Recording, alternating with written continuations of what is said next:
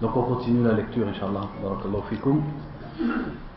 Donc le cher Mohammed ibn Abdel Wahhab, il a dit dans la suite Wal-isti'ana, yani min anwa'i al-ibada al-isti'ana. Parmi les sortes d'adoration, il y a al-isti'ana, qui veut dire la demande d'aide.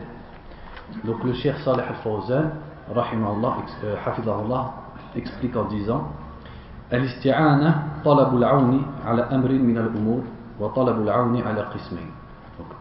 Al-isti'ana, c'est demander de l'aide dans une affaire. Et ça se divise en deux catégories. القسم الأول أن تطلب العون ممن يقدر على إعانتك. Donc la première sorte, c'est que tu demandes de l'aide de quelqu'un qui peut effectivement t'aider. وهذا يجوز أن تستعين بالمخلوق فيما يقدر عليه. Donc en ce sujet, euh, tu as le droit de demander de l'aide à une créature si elle peut t'aider. والله جل وعلا يقول وتعاونوا على البر والتقوى ولا تعاونوا على الإثم والعدوان Et Allah a dit donc entraidez-vous à la piété et à la bonté et ne vous entraidez pas dans le péché et la transgression. Donc on voit ici le fait de s'entraider les uns les autres, donc entre eux, créatures.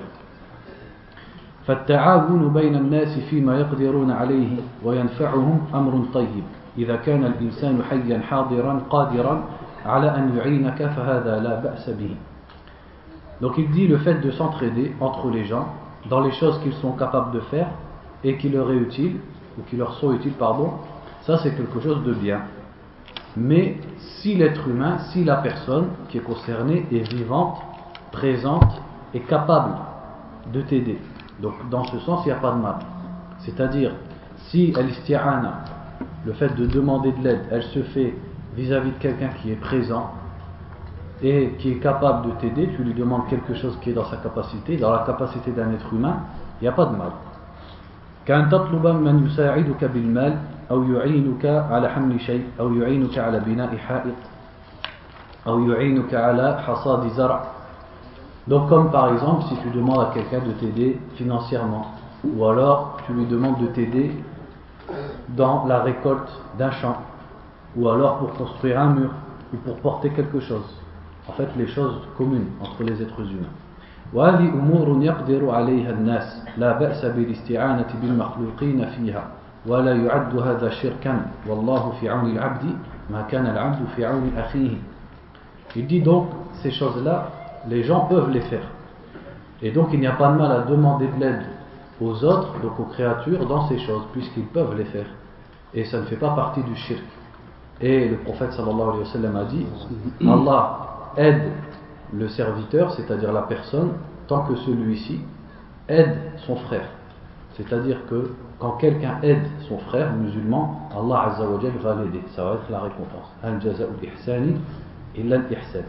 La deuxième sorte, donc celle qui est du shirk, الاستعانة الاستعانة بغير الله فيما لا يقدر عليه إلا الله كالاستعانة في حصول الرزق أو الاستعانة بحصول الولد والذرية أو الاستعانة في شفاء المرضى أو غير ذلك فهذا لا يطلب إلا من الله قال تعالى إياك نعبد وإياك نستعين Donc la deuxième sorte, c'est demander de l'aide à autre qu'Allah dans des choses que seul Allah peut faire. et qui sont sous la seule capacité d'Allah subhanahu wa ta'ala. Comme par exemple demander de l'aide à une créature pour acquérir une subsistance, lui demander de la subsistance. Ou alors pour avoir un enfant, ou une descendance, ou pour guérir un malade, ou autre. Donc ceci n'est demandé que d'Allah subhanahu wa ta'ala. Ces choses-là, on ne les demande que d'Allah subhanahu wa ta'ala. Et Allah a dit dans le Coran, donc, c'est toi que nous adorons, et c'est de toi que nous demandons l'aide.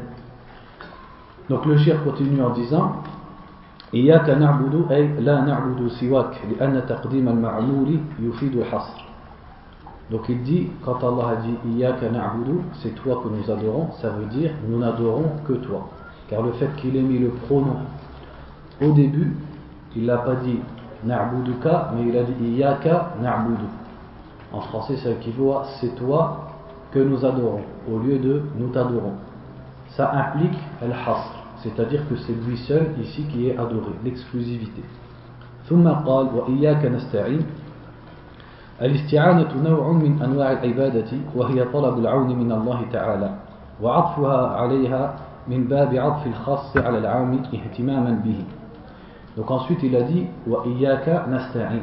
Et c'est de toi que nous demandons l'aide. Donc il dit l'isti'ana, comme on l'a dit, c'est une catégorie d'adoration. C'est une sorte d'adoration et c'est demander l'aide d'Allah subhanahu wa ta'ala. Et ici, Allah azza wa l'a entre guillemets collé à l'adoration et c'est-à-dire qu'il a dit Iyaka na'budu wa Iyaka nasta'in.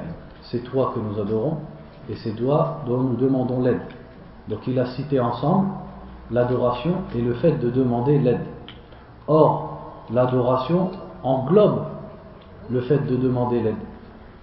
Donc il a mis ensemble quelque chose qui est général et quelque chose qui est particulier et qui appartient à ce général. Vous avez saisi ça? C'est-à-dire que quand il a dit na'budu, c'est toi que nous adorons, ça comprend déjà et c'est toi dont nous demandons l'aide, puisque la demande d'aide rentre dans l'adoration. Mais il l'a quand même répété. Il a dit Wa Iyaka nasta'in. Il l'a quand même répété, alors que nasta'in rentre dans na'budu. Pourquoi Pour montrer l'importance de al Donc c'est pour euh, essayer de rapprocher un peu quand il a dit Min babi al-khas ala al Donc il dit ensuite فالاستعانة بالله فيما لا يقدر عليه إلا الله سبحانه وتعالى كشفاء المرضى وإنزال المطر وإيجاد الرزق وغير ذلك من الأمور التي لا يقدر عليها إلا الله Donc il dit, demander l'aide à Allah dans les choses que seul Allah peut faire, c'est comme lui demander de guérir des malades, lui demander de descendre la pluie, lui, descendre, lui demander une subsistance et les autres choses que seul Allah subhanahu wa ta'ala peut faire. فهذه لا تطلب إلا من الله ولا تطلب من الأموات ولا من القبور ولا من الأضرحة ولا من الأصنام ولا من الأحجار ولا من الأشجار. فمن طلبها من غير الله فإنه يكون مشركا الشرك الأكبر المخرج من الملة. Donc il dit ces choses-là ne sont demandées que d'Allah subhanahu wa ta'ala. Cette aide-là n'est recherchée qu'auprès d'Allah. On ne la recherche ni auprès des morts ni auprès des tombes et des mausolées ni auprès des idoles et des statues ni les arbres ni les pierres ni quoi que ce soit et celui qui le fait c'est-à-dire qui viendrait à chercher cette aide que seul Allah peut lui prodiguer à autre qu'Allah, alors il est mushrik. Donc là, le shir dit cette phrase comme ça, mais on avait déjà vu dans l'exemple précédent qui était de A, il avait expliqué. C'est parce que comme c'est une adoration, et l'adoration, on a vu au début du cours précédent que c'est le droit exclusif d'Allah celui qui voue l'adoration ou une adoration à autre qu'Allah, donc il a commis une injustice dans le droit exclusif d'Allah il a associé à Allah dans ce qui lui est exclusif, et donc il est mushrik. Donc de la même façon, une fois qu'on a compris que l'isti'ana fait partie de l'ibada, eh bien on dit, celui qui fait l'isti'ana, celle qui ne doit être faite que par Allah subhanahu wa ta'ala, à une créature, eh bien c'est un mushrik. Il a commis du shirk.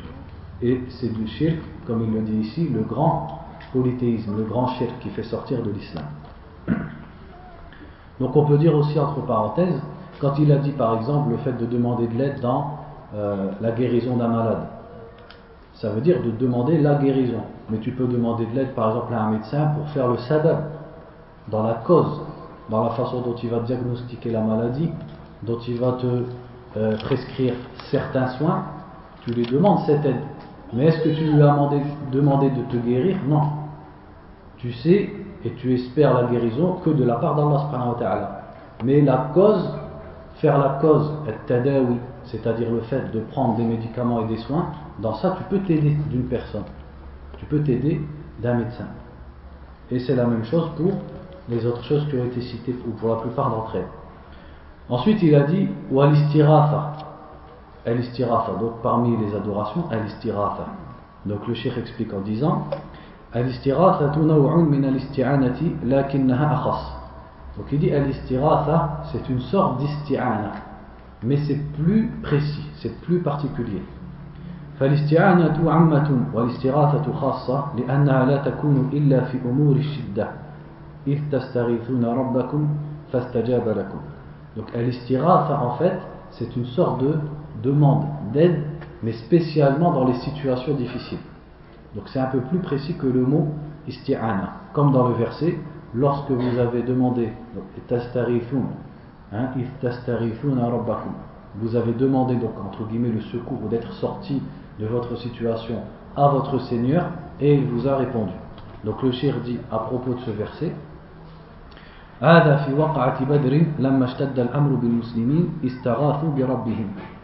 donc ce verset qu'est-ce qu'il concerne Il concerne la bataille de Badr quand la situation est devenue difficile pour les musulmans c'est-à-dire ils ont demandé à Allah l'aide, le, le secours et le fait de sortir de cette situation difficile لكنها أخص من الاستعانة لأنها لا تكون إلا في حال الشدة فيجب إخلاص الاستغاثة لله عز وجل ولا يجوز الاستغاثة بالأموات كثير ممن يدعون الإسلام إذا وقعوا في شدة يستغيثون بأمواتهم وأوليائهم ويصرخون بأسمائهم في البر والبحر Donc le shir dit, à partir de là, on comprend qu'il ne faut pas faire l'istiratha par autre qu'Allah. Donc, ni par les morts, ni quoi que ce soit.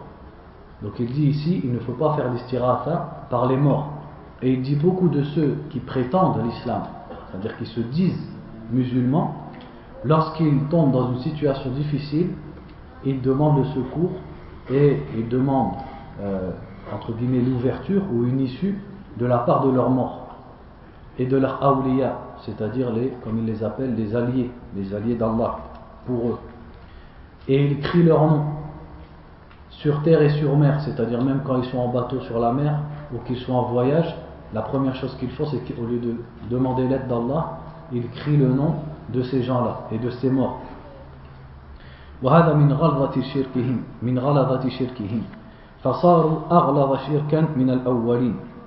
Donc en faisant ça, ces gens-là qui prétendent être musulmans, ils ont fait un shirk qui est pire que le shirk que les premiers ont fait Les premiers, ici sous-entendu, les ennemis du prophète sallallahu alayhi wa sallam, et notamment les kuffars de Quraysh. لأن المشركين الأولين يشركون في حالة الرخاء لكنهم في حالة الشدة يخلصون الدعاء والاستغاثة لله عز وجل car les premiers associateurs, ceux de l'époque du prophète sallallahu alayhi wa sallam, et avant sa venue aussi, ils associaient à Allah dans la situation, dans Ar-Raha, quand ils étaient en repos et quand tout allait bien. Mais quand la situation devenait réellement difficile, là ils se retournaient vers Allah seul, subhanahu wa ta'ala, pour les sortir de cette situation.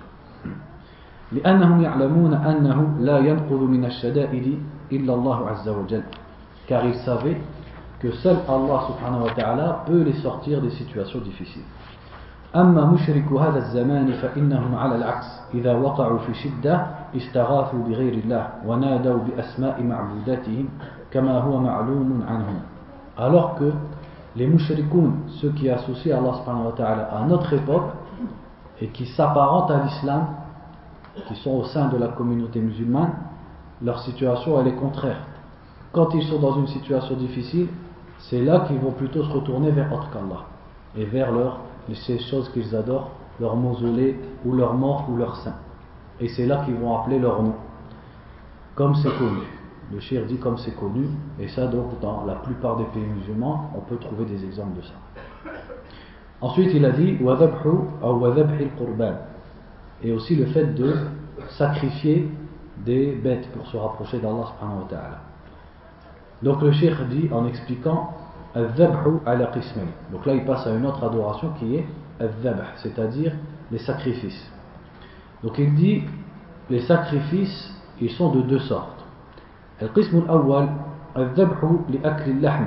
هذا مباح وليس هو عبادة. وإنما هو ذبح للأكل فهو مباح.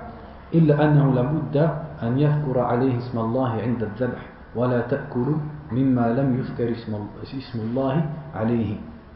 Donc il dit la première sorte de sacrifice c'est celle qu'on fait pour manger donc en fait il faut même pas appeler ça sacrifice si on va traduire littéralement, les égorgements, le fait d'égorger une bête. La première sorte, c'est celle qu'on va faire simplement pour manger. Et le shir dit ça, c'est simplement licite. On le fait simplement pour manger. Si ce n'est qu'il faut mentionner le nom d'Allah lorsqu'on le fait. Donc bien sûr, il y a certaines règles à respecter dans cet acte, mais cet acte n'est pas une adoration. Parce que le but pour lequel on le fait, c'est simplement la consommation. Et Allah dit dans le Coran, ne mangez pas de ce sur quoi le nom d'Allah n'a pas été prononcé.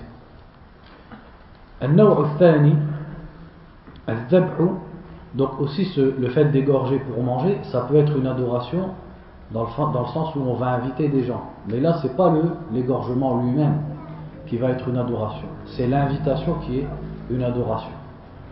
Donc ensuite il dit la deuxième sorte donc le fait de sacrifier une bête dans l'intention de se rapprocher d'Allah subhanahu wa ta'ala. Qui veut dire chercher à se rapprocher. Et cette notion de taqarrub elle est la sœur de l'ibada. L'ibada elle est commune au taqarrub. C'est-à-dire un acte dans lequel il y a le taqarrub ça va être une adoration. Le fait de chercher à se rapprocher de cette chose que la personne adore. Donc il dit cette sorte-là c'est une adoration.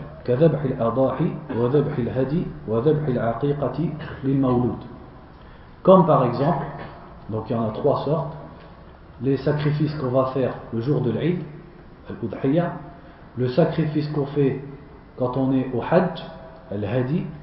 Et le sacrifice qu'on fait quand on a une naissance al-Aqiqa donc celles-là ce sont des ibadat qu'on fait par, par, obéissance et pour se rapprocher d'Allah subhanahu wa ta'ala فمن ذبح لغير الله على وجه التقرب فإنه يكون مشركا الشرك الأكبر قال تعالى قل إن صلاتي ونسكي ومحياي ومماتي لله رب العالمين والنسك الذبح وقرنه مع الصلاة donc il dit donc celui qui va égorger sacrifier pour autre qu'Allah dans le sens où il cherche à se rapprocher de cette chose ou de cette personne, alors il est mushrik. Il a associé à Allah subhanahu wa. Pourquoi? Comme on l'a vu pour les autres, parce qu'il aura voué une adoration à autre qu'Allah, alors que l'adoration c'est exclusivement pour Allah subhanahu. Et c'est le droit exclusif d'Allah Donc il cite le verset qui dit, dit donc dans la sourate Al-An'am, ma salat, donc ma prière, Nusuki, qu'il explique en disant mes sacrifices, ma vie et ma mort sont pour Allah. Donc il dit regardez comme Allah a mis côte à côte la salat avec les, les sacrifices, ce qui prouve que les sacrifices sont également une adoration. وقال سبحانه وتعالى فصل لربك وانحر قارن النحر مع الصلاة فكما أنه لا تجوز الصلاة لغير الله فكذلك الذبح والنحر على وجه التقرب لا يكون إلا لله Et dans un autre verset, dans la sourate Al-Kawthar, فَصَلِّ لِرَبِّكَ وَانْحَرْ Prie ton Seigneur et sacrifie. Donc il dit encore une fois, Allah Azza wa Jal a cité côte à côte le sacrifice avec la salat. Donc comme il est interdit de prier autre qu'Allah subhanahu wa ta'ala, de la même façon, façon pardon, al-dabh qui est l'égorgement ou alors un-nahr qui est le fait de poignarder un chameau dans son cou pour le tuer ça n'est dû qu'à Allah on ne peut pas le faire pour autre qu'Allah comme pour la salat si c'est fait bien sûr dans le sens de taqarrub dans le sens de l'adoration فمن ذبح يتقرب إلى ميت أو إلى قبر أو إلى ضريح كما عليه عباد القبور اليوم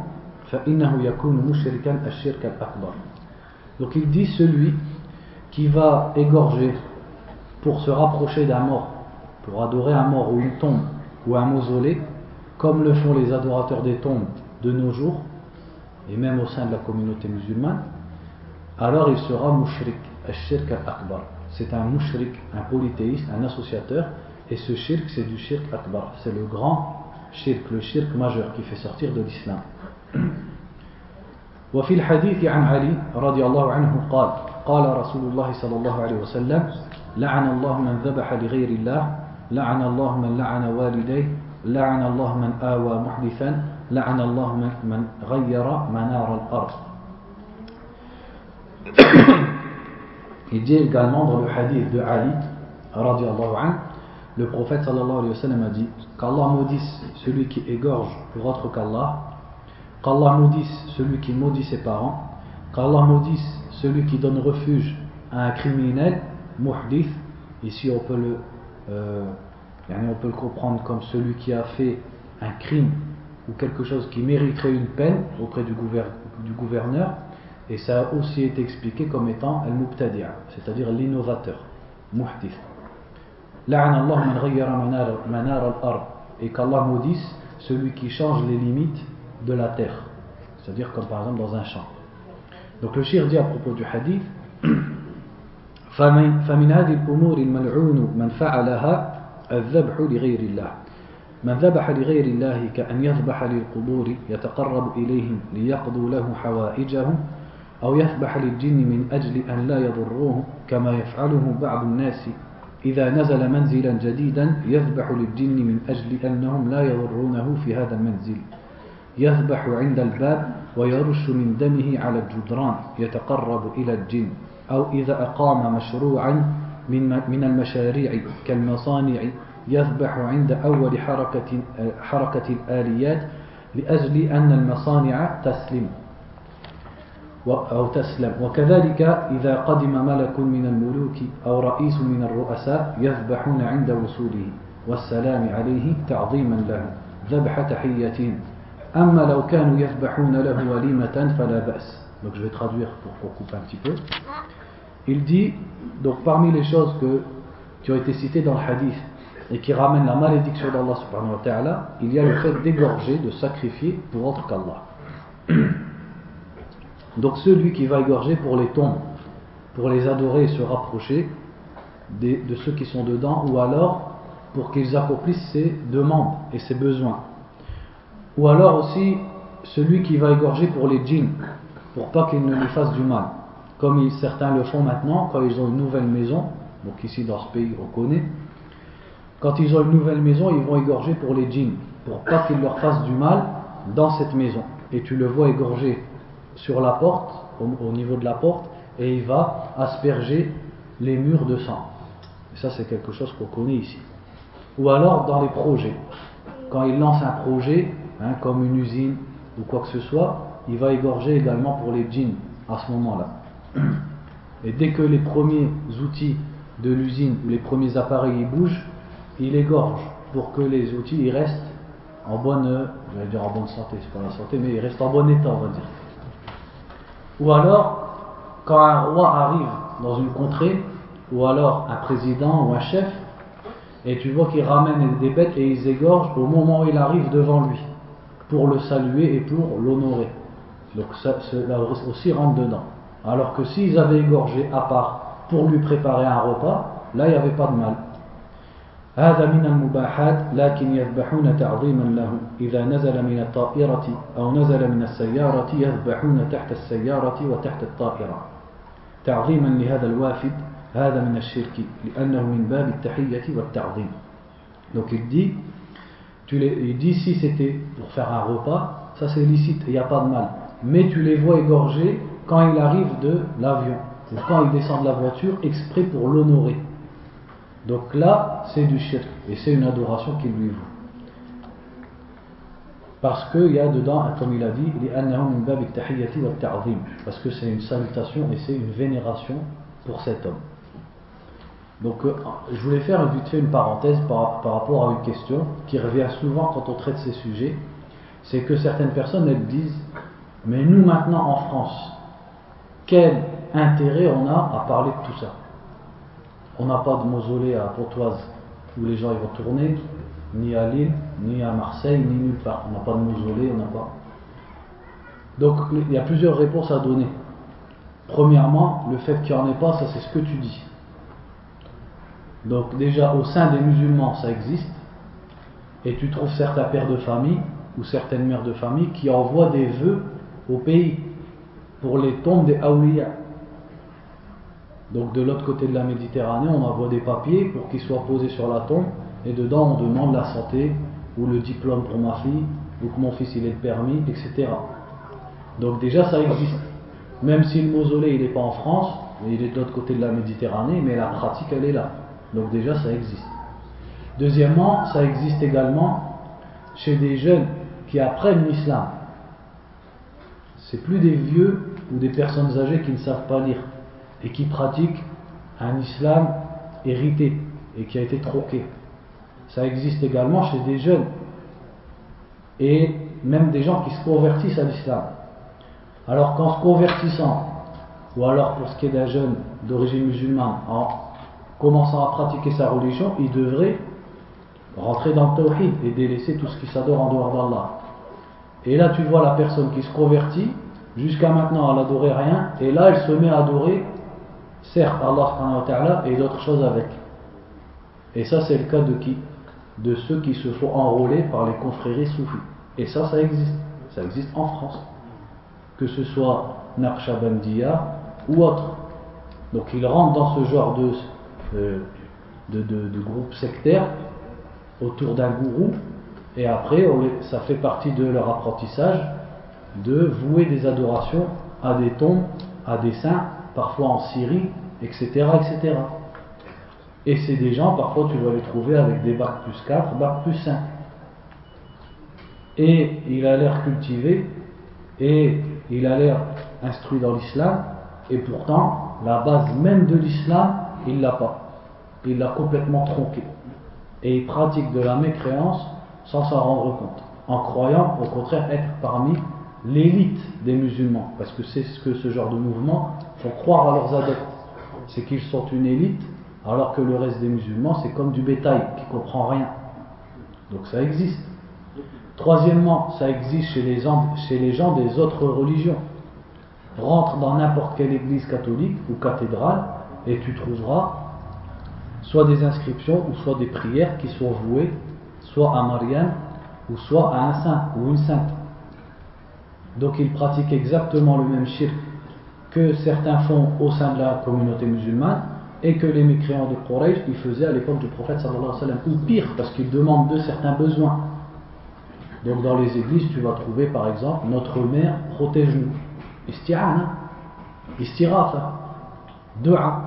C'est une dua vouée à Mariam. Donc comment vas-tu faire da'wa à cette personne et lui expliquer la différence entre ta religion et la sienne? Est-ce que tu vas te contenter de dire que dans le Coran il était écrit que sous la terre il y avait telle chose et que hein, dans l'espace il y avait telle chose? Et une fois qu'il rentre dans l'islam, il n'a toujours pas compris le principe de base de l'islam, qui est d'adorer Allah seul et de délaisser l'adoration des saints. Parce que c'est l'erreur qu'ils font beaucoup de musulmans. Ils appellent un non-musulman à l'islam, mais le premier principe qu'ils doivent lui apprendre, la plus grande erreur qu'il a, il ne la corrige pas. Simplement, il appelle à l'islam en lui montrant certains aspects de la religion, ou alors en lui montrant voilà, les miracles scientifiques du Coran, etc. Mais le tawhid, rien. Alors qu'il était en train de pratiquer du shirk dont on est en train de parler. Donc c'est la première chose dont, dont, tu dois lui parler et sur lequel tu dois le convaincre pour lui montrer la nullité de la religion qu'il pratique. C'est qu'il est en train d'invoquer autre qu'Allah. Et que la différence entre ta religion et la mienne, c'est le monothéisme. Vous n'êtes pas des monothéistes vous adorez autre qu'Allah. Et nous, nous adorons Allah seul. Billahi alaykum. Dans ceux qui parlent à leurs collègues non musulmans, combien d'entre eux disent ça à ce collègue ou à, cet homme qui, ou ce voisin Combien leur disent Nous, notre religion, c'est le fait d'adorer Allah seul. Alors que vous, vous pratiquez du shirk. Très peu. La plupart des musulmans, maintenant, tu vas les trouver, ils vont dire Ouais, viens, je vais t'expliquer, dans le Coran, c'est écrit que dans l'espace, il se passe telle chose et telle chose. C'est une faute grave. Quand le prophète sallallahu alayhi wa sallam a envoyé Mu'adh au Yémen, qu'est-ce qu'il lui a dit?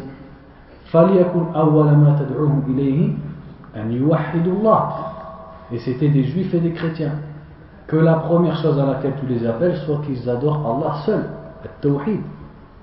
Donc le fait de dire ça c'est des choses qui n'existent plus, qui ne nous concernent plus, c'est faux.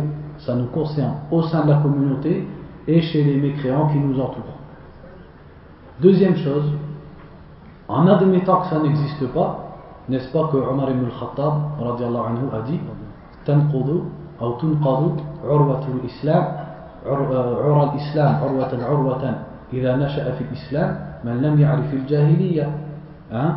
la corde de l'islam va se euh, comment on dit se, euh, se défaire nœud par nœud quand naîtra dans l'islam des gens qui n'ont pas connu al-jahiliya comment tu veux comprendre le message du prophète Mohammed sallallahu alayhi wa sallam et le message des prophètes en général et tu n'as pas compris ce qu'ils sont venus combattre et tu n'en as jamais entendu parler et tu, es encore au stade de croire qu'ils sont venus dire aux gens il faut croire en un Dieu unique.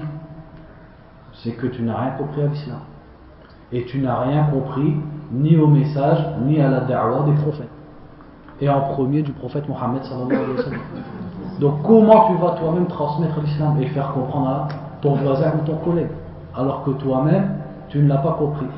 Et tu n'as pas compris pour quelle raison ces prophètes sont venus? sur terre et sont venus s'adresser aux êtres humains.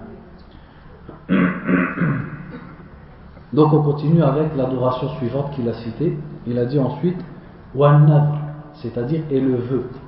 Donc le cheikh explique en disant النذر هو التزام عبادة لم يلزم بها لم يلزم بها الشرع donc un nadr, c'est le fait de s'imposer une adoration que la religion ne t'a pas imposée. Et c'est une adoration. قال تعالى يوفون بالنذر ويخافون يوما كان شره مستطيرا Donc Allah Azza wa a dit dans ce verset ils remplissent leurs vœux et ils craignent un mal, un, un jour dont le mal sera répandu. D'où est-ce qu'on peut tirer de ce verset qu'un nadr est une adoration. Le fait qu'Allah nous informe à propos des croyants qu'ils remplissent leurs vœux, ils accomplissent leurs vœux. En quoi ça nous montre que c'est une ibada? Le shir répond, il dit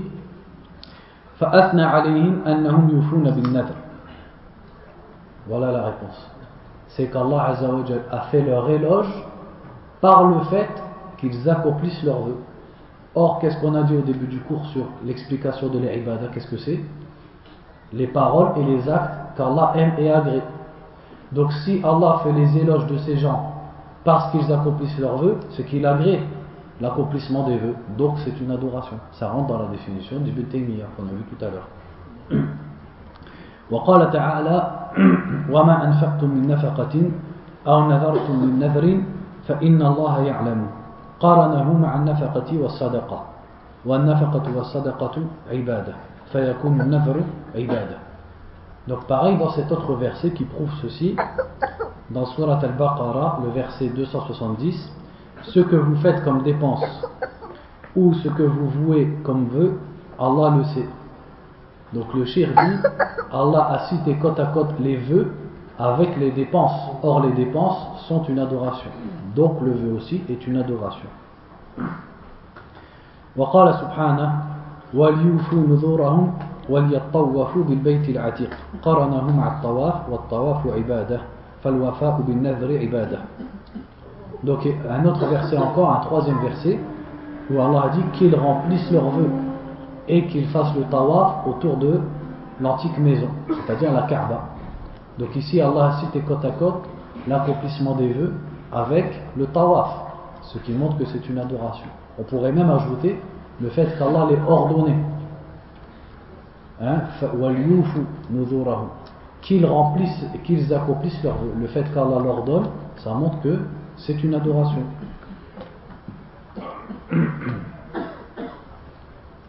donc il dit ensuite هذا في نذر الطاعة إذا نذر أن يتصدق إذا نذر أن يصلي إذا نذر أن يصوم إذا نذر أن يحج إذا نذر أن يعتمر قال صلى الله عليه وسلم من نظر أن يطيع الله فليطيعه أما, من أما نظر المعصية فإنه يحرم الوفاء به قال صلى الله عليه وسلم ومن نظر أن يعصي الله فلا يعصيه Il dit ceci concerne le vœu de faire une bonne action. Comme par exemple, celui qui va faire le vœu de faire une aumône ou de prier ou euh, de faire un pèlerinage ou une umrah. le prophète sallallahu alayhi wa sallam a dit celui qui fait le vœu d'obéir à Allah qu'il lui obéisse c'est-à-dire qu'il accomplisse son vœu quant au vœu de la désobéissance c'est-à-dire euh, faire le vœu de faire un péché, ça il est interdit de l'accomplir, logiquement. Et le prophète sallallahu alayhi wa sallam a dit celui qui fait le vœu de désobéir à Allah, qu'il ne lui désobéisse pas. Donc il est interdit d'accomplir les vœux qui contiennent une désobéissance.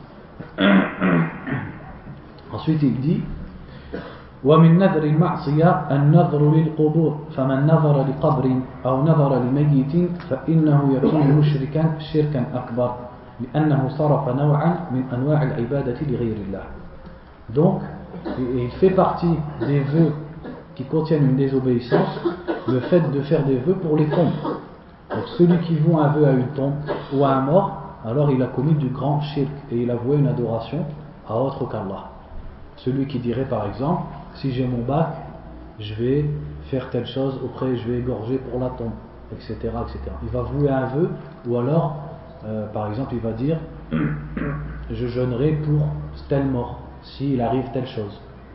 À savoir aussi que le vœu, à la base, il n'est pas conseillé. C'est une En fait, ce qui est une ibada, c'est d'accomplir son vœu. Mais le fait de faire un vœu, c'est-à-dire, par exemple, sans raison comme ça, je vais faire un vœu, ça c'est déconseillé, comme c'est cité dans un hadith. Donc les ulama ont dit que faire un vœu, c'est-à-dire au départ, faire le vœu c'est déconseillé. Mais une fois qu'il est fait, ça devient une obligation et une adoration de le remplir. Pourquoi je précise? C'est pour pas que quelqu'un qui avait jamais entendu parler de ça, il sort d'ici et il dit tiens j'ai découvert une nouvelle ibadah, je vais en faire plein. Donc je fais le vœu de jeûner deux jours, je fais le vœu de faire ça. Si euh, j'ai telle chose, si j'ai tel diplôme, tel travail, je fais le vœu. Non, ça c'est déconseillé. Il est déconseillé. Mais une fois que tu l'as fait, il est obligatoire de le remplir et c'est une obligation, c'est une adoration. On va s'arrêter là, Inch'Allah. Ensuite, il a cité également, en fait, même si on n'a fait qu'un morceau du livre, parce que de toute façon, je savais qu'on n'allait pas aller jusqu'au bout du livre. Mais pourquoi? C'est parce qu'une fois qu'on a fait un morceau de ce livre, on a compris le raisonnement, on a compris ce qu'est une ibada et euh, on peut distinguer parmi les actes quels sont ces ibadats qui ne doivent être voués que pour Allah subhanahu wa ta'ala et quels sont ces actes qui, si quelqu'un les voue à autre qu'Allah, il devient mushrik. À la suite, il a également cité al-khawf, c'est-à-dire la crainte, al-raja, l'espoir. Donc là, bien sûr, c'est la crainte, celle qui n'est due qu'à Allah subhanahu wa ta'ala. Le fait de craindre euh, ça serait du shirk si par exemple quelqu'un craignait d'un mort qu'il lui fasse quelque chose alors que seul Allah subhanahu wa ta'ala peut euh, ne doit être voué qu'à Allah. Seul Allah surveille tes actes et peut te punir pour ce que tu fais. Par exemple craindre d'un mort que si tu fais tel ou tel péché il va t'engloutir ou il va te maudire etc alors que seul Allah peut le faire. Al-Raja, l'espoir c'est le même sens aussi. Al-Tawakkul, le fait d'avoir confiance en Allah subhanahu wa ta'ala, al-inaba, qui est un peu, qui, qui, ressemble au repentir, qui est le fait de revenir vers Allah, al-mahabba, l'amour d'Allah subhanahu wa ta'ala, al-khashya, qui est la crainte, al-rahba, qui est aussi une sorte de crainte, qui te pousse à délaisser et à fuir cette chose qui est crainte, al-rahba, al-rahba, pardon, c'est l'espoir, al-rahba, qui est la crainte, al-ta'alluh, qui est l'adoration, al-ruku' donc l'inclinaison, al-sujud, la prosternation, al-khushu' qui est une crainte basée sur la science et la vénération de cette chose que tu crains, al-tadallul, c'est-à-dire le fait de se soumettre et de s'humilier, et al-ta'zim, la vénération. Donc tout ça il l'a cité, et donc le livre il continue, et il parle pour chacune de ces ibadat. Barakallahu fikum, wallahu a'lam. وصلى الله وسلم على نبينا محمد وعلى آله وصحبه أجمعين نسأل الله العلي العظيم أن يتقبل من أخينا ويجعل هذه الكلمة في ميزان حسنة إنه قال وجود